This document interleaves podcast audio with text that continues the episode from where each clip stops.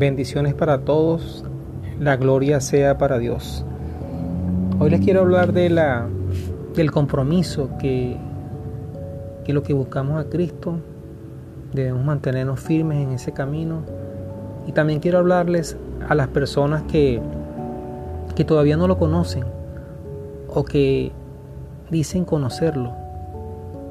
Cada día es un, es una aventura, cada día es, algo espectacular el leer la palabra de Dios, el nutrirnos con las cosas de Dios.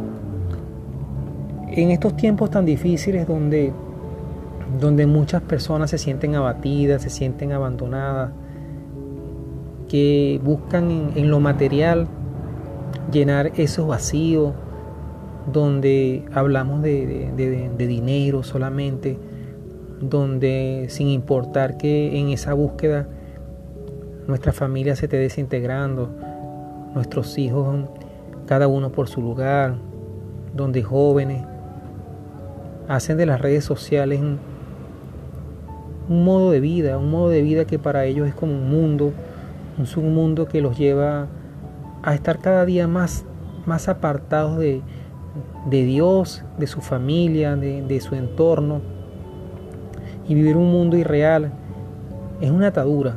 Hoy quiero hablar de esas ataduras, de esa esclavitud a la cual estamos sometidos. Y, hoy quiero decirte que, que somos libres. Cuando conocemos a Cristo somos libres.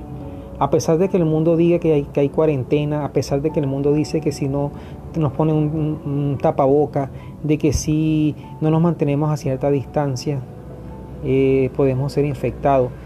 Debemos respetar esas instrucciones de las autoridades, es cierto.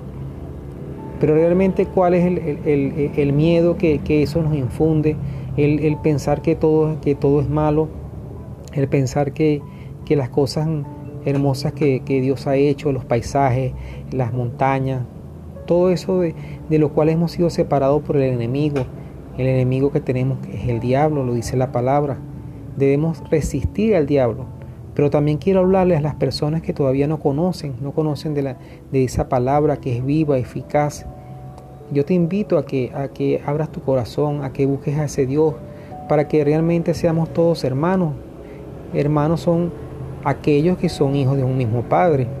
Y en este caso estoy hablando de, un mismo Padre espiritual, que es nuestro Señor Jesucristo, que, que, es el que vino a morir por nosotros en la cruz, que sin ningún interés en particular que no sea solamente el que nos salvemos, porque Él es el, Dios creador, es el, maestro, el gran maestro que, que, vino a enseñarnos cuál es el camino, porque Él dice, yo soy la verdad y el camino, no hay otro camino, hermano. No hay otro camino, no es, no es la televisión, no son las redes sociales, no es la, pornografía, no es las diversiones mundanas, las, fiestas, la música, es, es llenarnos y nutrirnos de Él. Fíjense que aquí les voy a leer un capítulo de Lucas 9 eh, que dice, Pedro proclama la fe en Cristo y dice así, en el nombre del Padre, del Hijo y del Espíritu Santo, Señor, danos entendimiento de tu palabra. Dice así, un día Jesús se había ido a un lugar apartado para orar y escuchaban sus discípulos con él.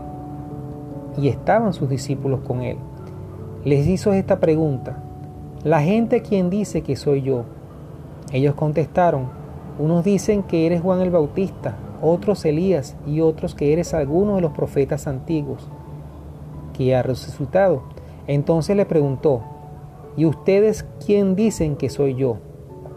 Esa es una gran pregunta que, que si nos ponemos a analizarla a la luz de la verdad, del Espíritu, es para, esa pregunta no era solamente para Pedro, esa pregunta no era solamente para los, para los discípulos del Señor que estaban ahí en ese momento.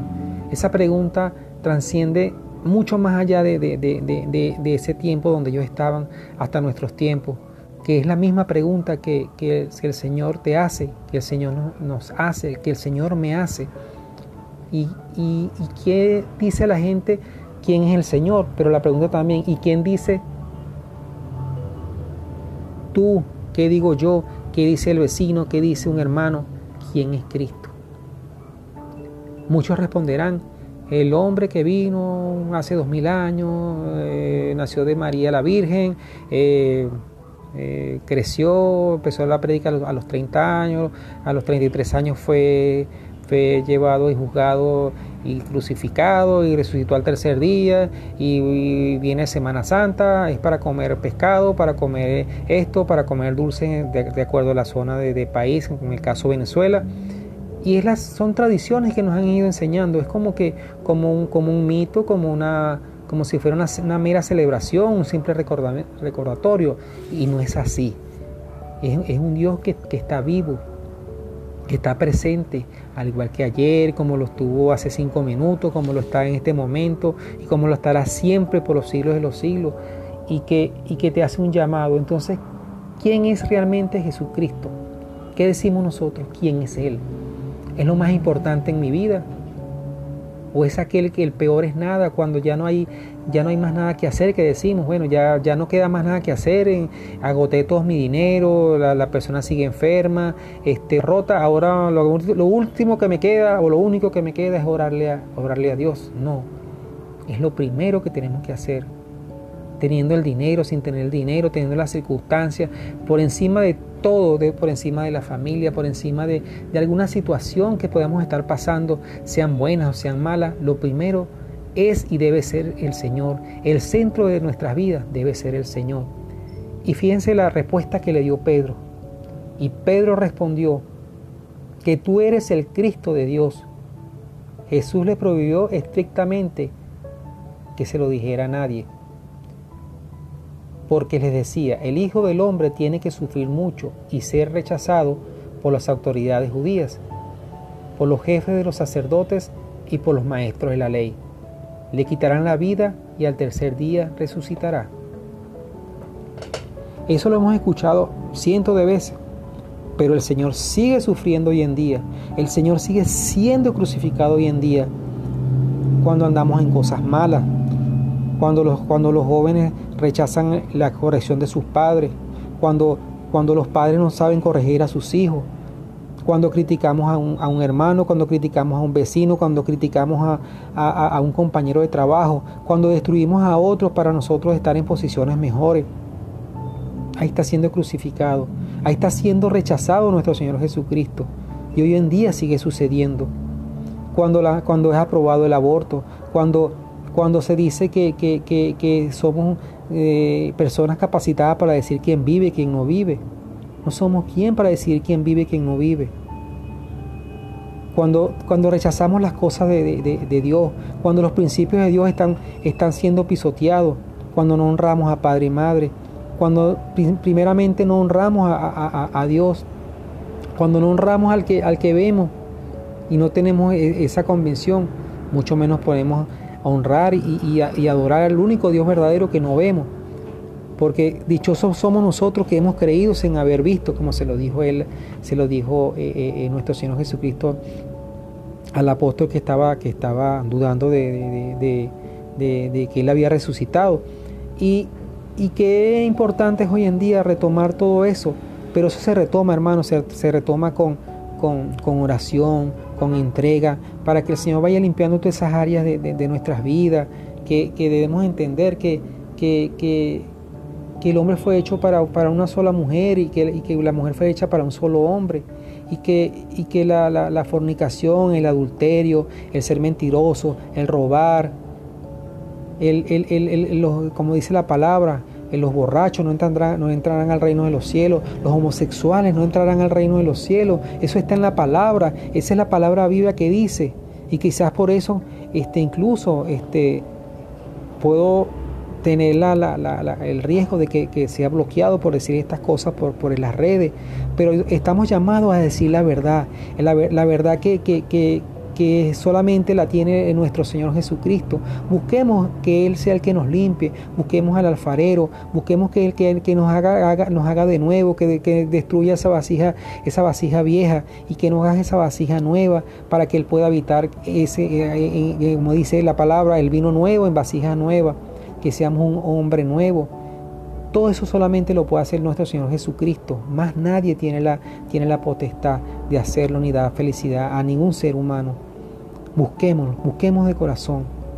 Por eso en este momento yo te invito que donde quiera que me estés escuchando, que cierres tus ojos y que nos entreguemos al único Dios verdadero digamos, Señor Jesús, aquí estamos presentes.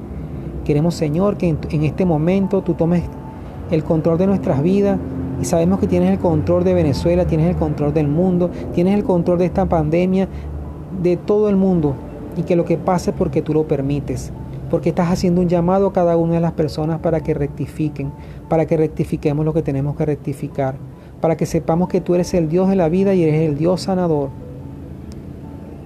Y que no importa que si morimos en, en ti y que el que, guarde, el que guarde su vida la perderá, dice la palabra. Nosotros queremos, si es inclusive, de que si nuestra vida sea para beneficio de que otras personas se salven, que así sea, Señor. Busquemos y se nos dará, como dice la palabra. Y en este momento también te pido, Señor, que, que sanes a cada una de esas personas, Señor, según tu voluntad, que están en los hospitales, que están en las casas de algún familiar, de algún conocido, de algún vecino, Señor. Toma control, sánalo de esa enfermedad y de otras enfermedades que lo puedan estar quejando, enfermedades de leucemia, enfermedades de cáncer, enfermedades, de, enfermedades de, de, en los huesos, de reumatismo, de artritis, de circulación, de diabetes de dolores en la coyuntura, de aflicciones, de aflicciones en, el corazón, de dolores estomacales. Toma control de esas personas y dale sanación, Señor. Porque aquel que cree todo es posible, Señor.